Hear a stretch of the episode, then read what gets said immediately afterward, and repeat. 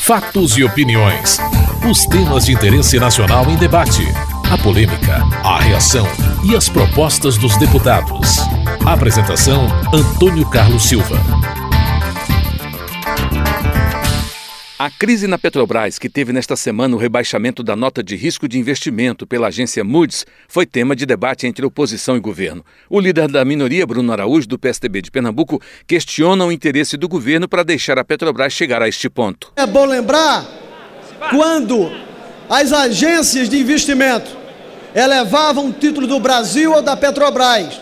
O governo Lula, Dilma ou o Partido dos Trabalhadores comemoravam quando, quando reduz o rate, quando reduz o grau de investimento da Petrobras, a presidente vem com declarações de que essa empresa desconhece a Petrobras.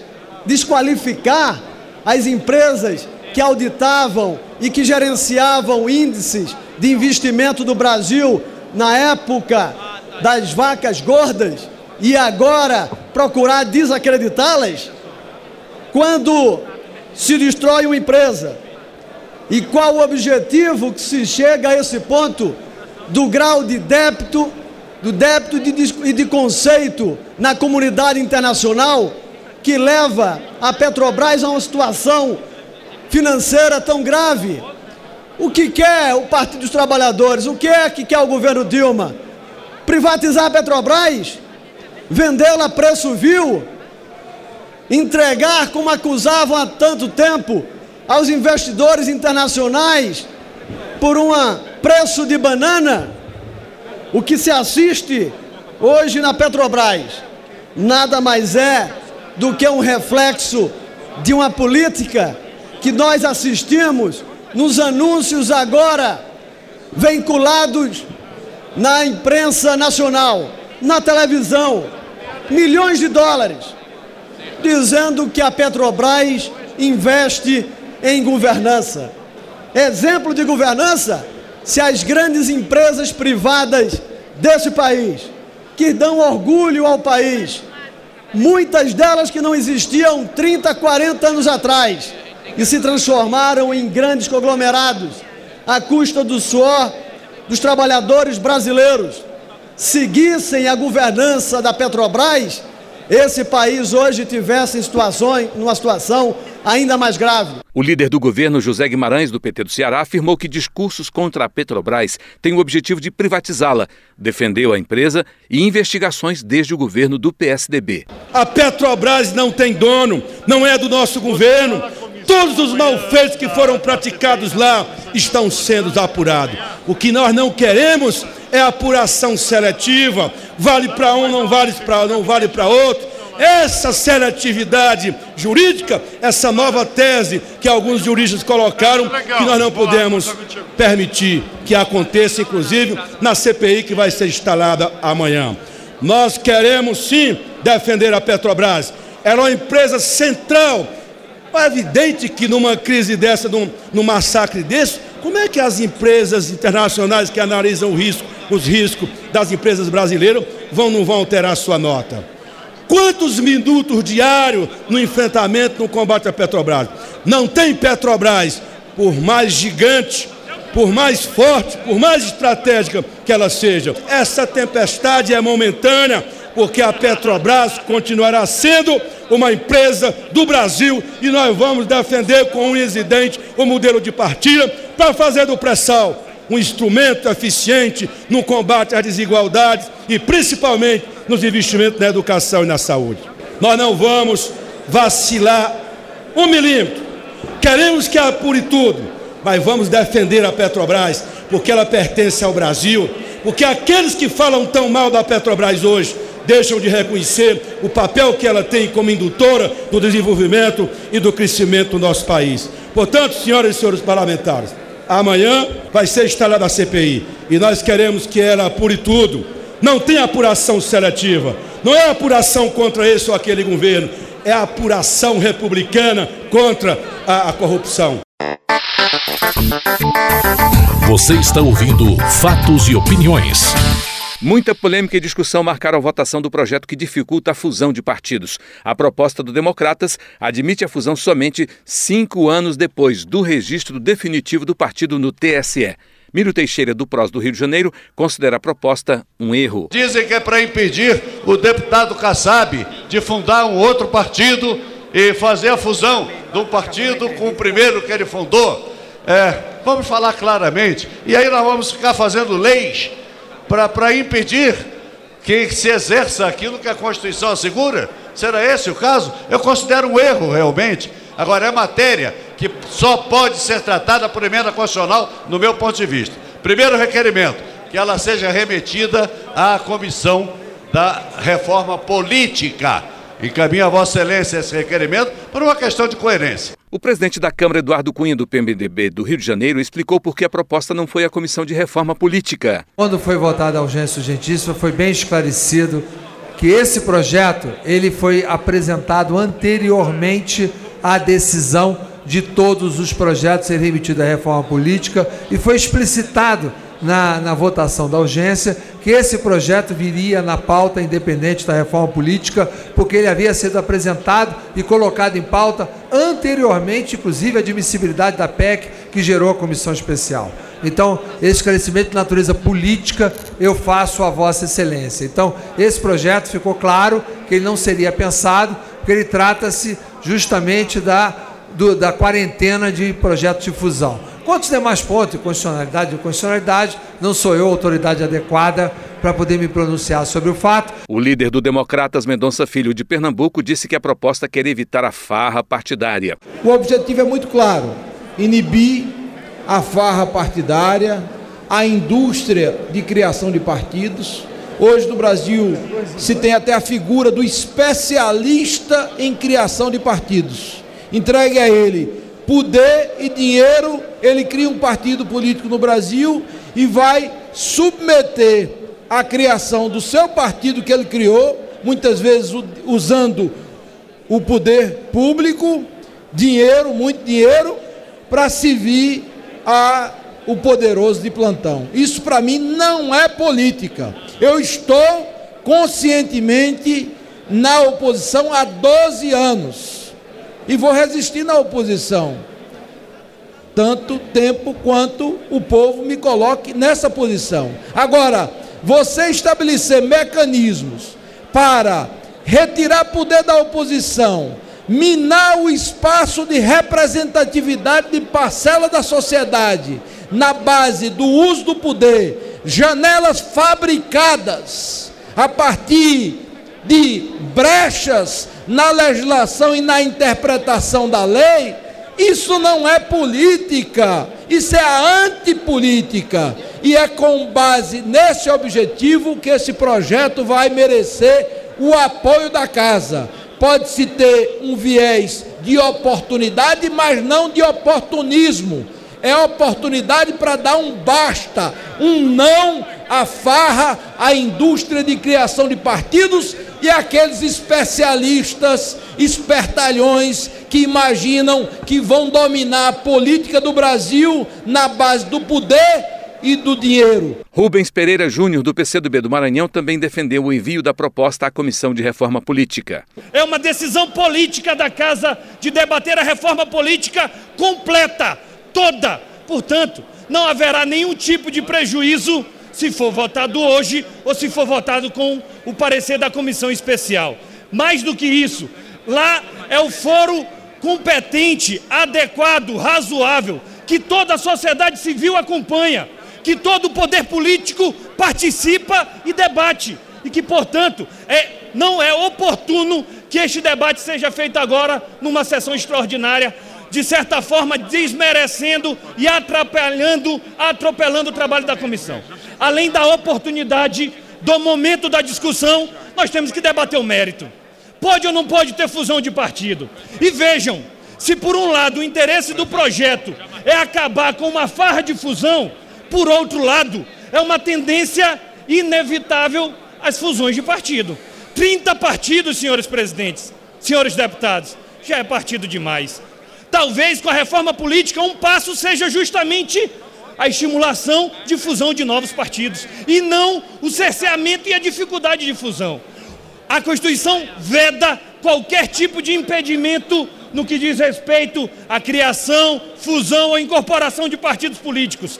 É livre, é o que diz o artigo 17 da Constituição Federal. O líder do PMDB, Leonardo Pisciani, do Rio de Janeiro, afirmou que a proposta burla a regra da fidelidade partidária. Nós vemos a intenção anunciada da criação de partidos políticos cuja única finalidade da sua criação é obter uma fusão com outros partidos políticos e permitir a saída de parlamentares do partido pelo qual se elegeram para outra sigla partidária, burlando assim a vontade do eleitor e a legislação do país.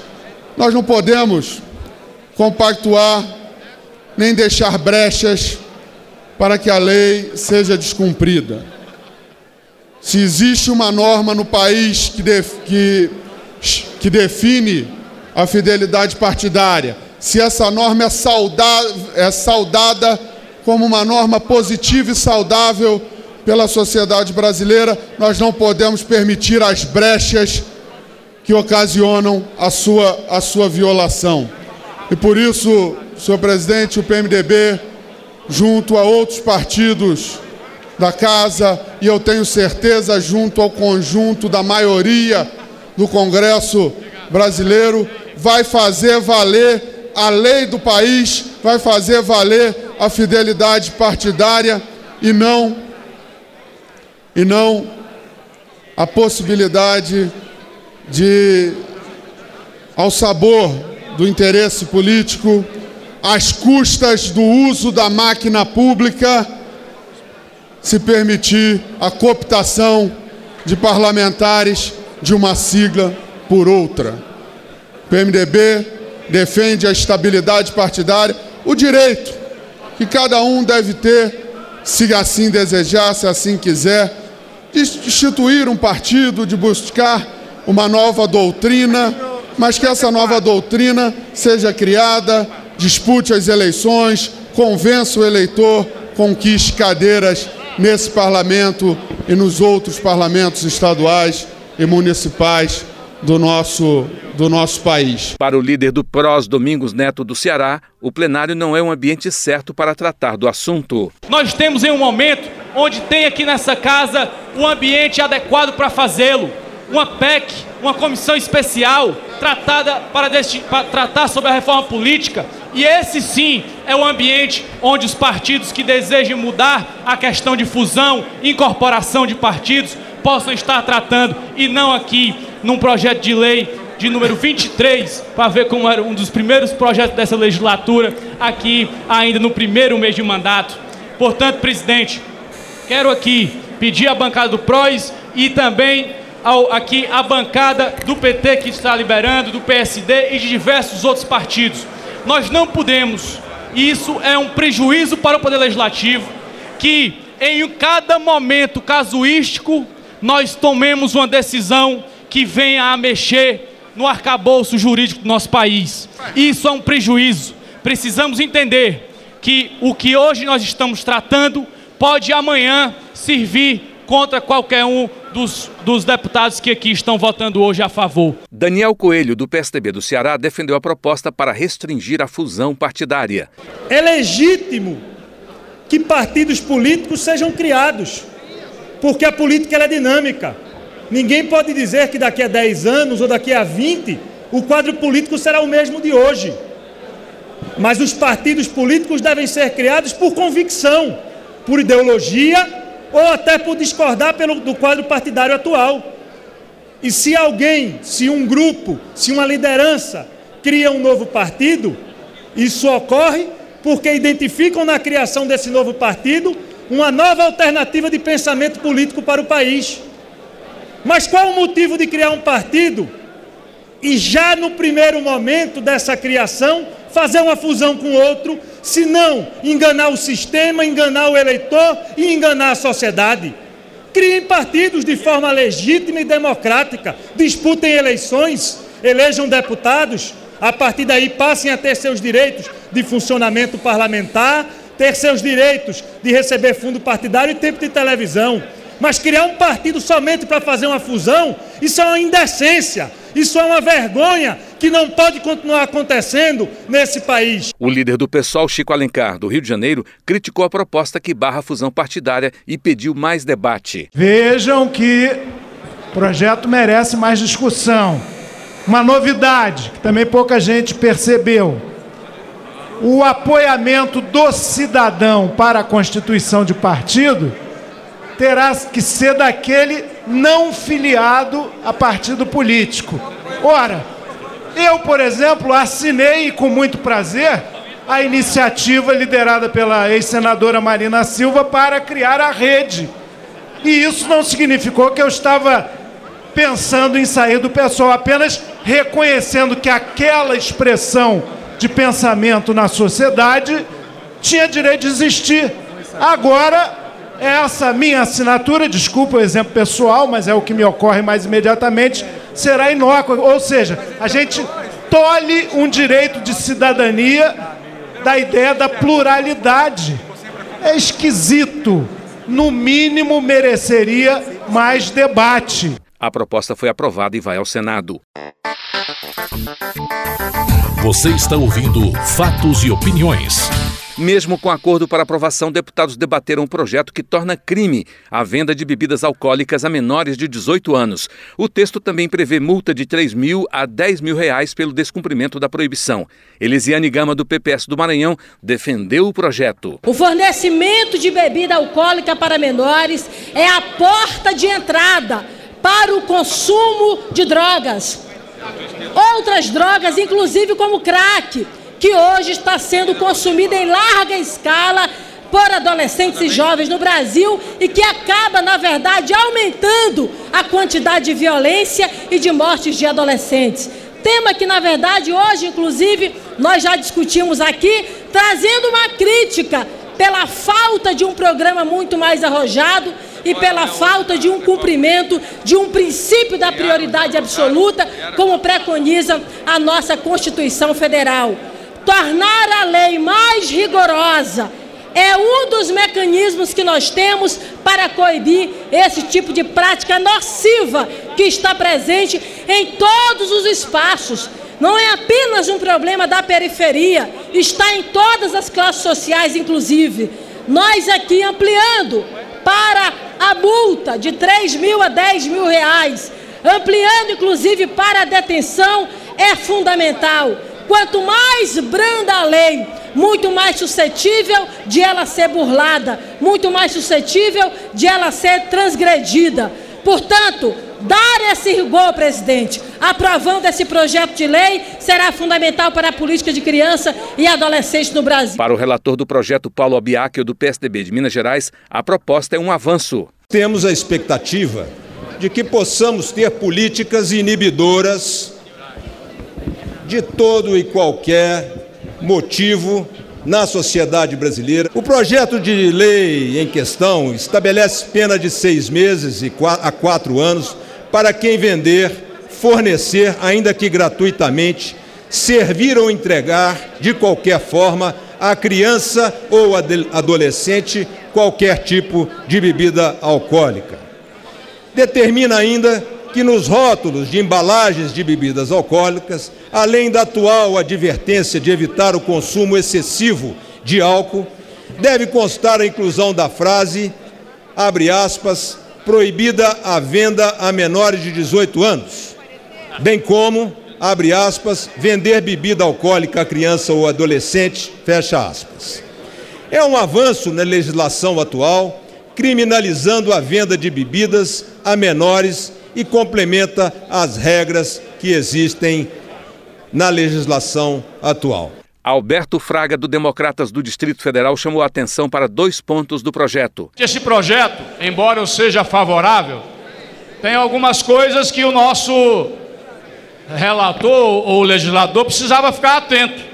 Como, por exemplo, a pena que está prevista aqui para quem fornecer bebida para o menor ela é maior do que alguém que fornece armas para um menor.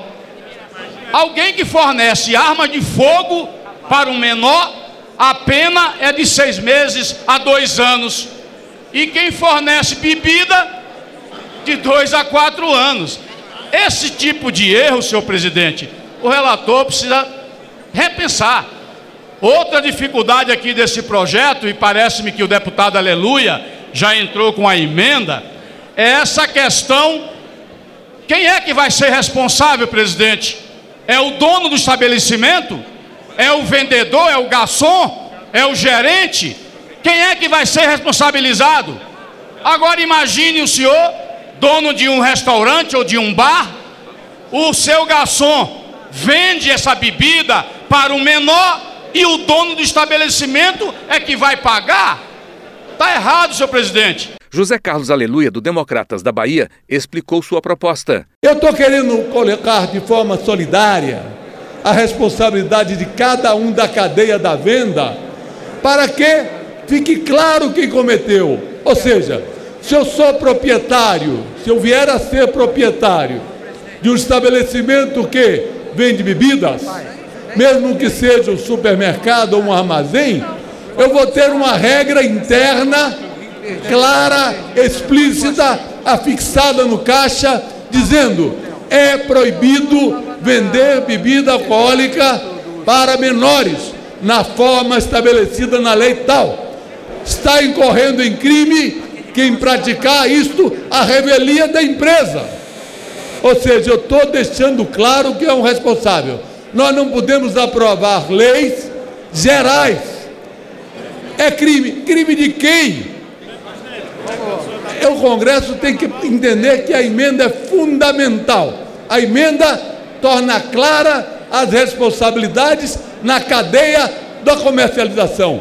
Não é só o dono que vende, é o gerente, é o vendedor, é a última pessoa que encara o cliente, no caso menor. Maria do Rosário, do PT do Rio Grande do Sul, propôs mais avanços. Pela aprovação da matéria, porque realmente trata-se de um crime, mas com um aspecto importante: deve essa Câmara dos Deputados fazer posteriormente justiça e trazer de novo ao debate a matéria como foi apresentada pelo senador Tasso Gereissati e aprovada pelo Senado Federal. Porque a proposta do eminente senador Tasso Gereissati também seria positiva, seria colocarmos no rótulo das bebidas alcoólicas a proibição. Lamentamos a não aceitação do, da emenda do deputado Aleluia, mas acreditamos aqui que a votação do projeto original nos une, vamos aprová-lo para os adolescentes brasileiros estarem mais livres da violência e do álcool, sobretudo do álcool neste momento, com uma responsabilidade dos adultos sobre o conjunto da defesa de direitos dos adolescentes, que passa também pela aprovação dessa matéria. Vanderlei Macris, do PSDB de São Paulo, justificou a necessidade de aprovação do projeto. Este plenário precisa atuar de maneira firme, como atuou na questão da proibição da, da venda do tabaco, da venda do cigarro, e hoje a sociedade brasileira, eu quero repetir, tem consciência dos malefícios da utilização do tabaco, do cigarro, mas não tem sobre a utilização do álcool, que ainda é uma questão cultural. E nos países mais avançados, a proibição de venda de bebidas alcoólicas é para si, para baixo de 21 anos é proibida. Nos Estados Unidos, por exemplo, e outros países. Aqui no Brasil não. Aqui se permite com mais de um milhão de pontos de venda de bebidas alcoólicas, a possibilidade de compra de bebidas é absolutamente tranquila. Portanto, senhor presidente, a prevenção, tratamento, as brigas de trânsito por causa da bebida alcoólica, este parlamento precisa se debruçar nesse tema. Por isso, a votação proibindo a venda de bebida para menores de 18 anos, com certeza, senhor presidente, é um avanço Hugo Leal, do PROS do Rio de Janeiro, também considera a proposta um avanço. Por incrível que pareça, essa matéria, ao se tratar de venda de bebidas alcoólicas para menores, ainda era tratado como contravenção penal. Com certeza nós iremos avançar nessa matéria, tirando, mais uma vez, punindo efetivamente aquelas pessoas que descumprirem a venda de bebidas alcoólicas para menores, trazendo ação efetiva do cumprimento de crime, estabelecimento do crime e, obviamente, se for o caso, até da interdição do estabelecimento. A proposta que veio do Senado foi aprovada sem modificações e vai à sanção da presidenta Dilma Rousseff. Você está ouvindo Fatos e Opiniões. Deputados também debateram o projeto com regras gerais para a realização de parcerias entre a administração pública e organizações não governamentais, as ONGs. Para Pompeu de Matos, do PDT do Rio Grande do Sul, o projeto moraliza a relação entre o poder público e as ONGs. O que o objetivo com esse projeto é estabelecer regra, uma lei forte com penalização, com tipificação dos crimes cometidos para que possam ser punidos. Com isso, nós estamos então, na verdade, é moralizando o Instituto de Repasse de Recursos de Convênio com as organizações não governamentais. Quando se lava o nenê, a gente joga a água suja fora. O que não pode é jogar a água e, o, e a criança junto. Não se pode, a pretexto de algumas ONGs estarem aí desvirtuadas, que a gente vá terminar a relação das ONGs com o poder público, que a gente vai descaracterizar as ONGs. Não. O que é preciso é, repito, moralizar, botar ordem na casa. A gente sabe que uma laranja podre apodrece um cento e apodrece um cesto. É claro, não é porque tem uma laranja podre no cesto que a gente vai jogar o cesto de laranja fora. A gente tem que separar as boas das ruins. Heráclito Fortes, do PSB do Piauí, afirma que o projeto separa as boas organizações da picaretagem. Esta regulamentação é fundamental para que as ONGs que prestam relevantes serviços ao país sejam protegidas. E essas ONGs de esquina, essas ONGs de sovaco, como se diz na gíria nordestina, aonde o seu proprietário coloca todos os segredos e toda a sua contabilidade de braço, debaixo do braço, elas têm que parar. Nós não podemos mais estar alimentando malandragem. Nós não podemos mais estar alimentando picaretagem. E nós temos, senhores deputados, que dar segurança a que este setor fundamental possa continuar prestando serviços ao país. Uma coisa curiosa, meu caro Arthur Vigílio, as ONGs sempre foram organizações não governamentais. No Brasil, a sua grande maioria são organizações exclusivamente governamentais. Vivem exclusivamente a mamar nas tetas do governo, sem nenhum escrúpulo e sem nenhuma fiscalização. Para o autor da proposta, Esperidião Amin, do PP de Santa Catarina, a proposta zela pelo dinheiro público. A mesa que preside os trabalhos desta casa e Vossa Excelência dão ao Senado a oportunidade de aperfeiçoar um projeto que não colide com, o, com a Lei 13019. Acabou o tempo. Absolutamente mas é verdade.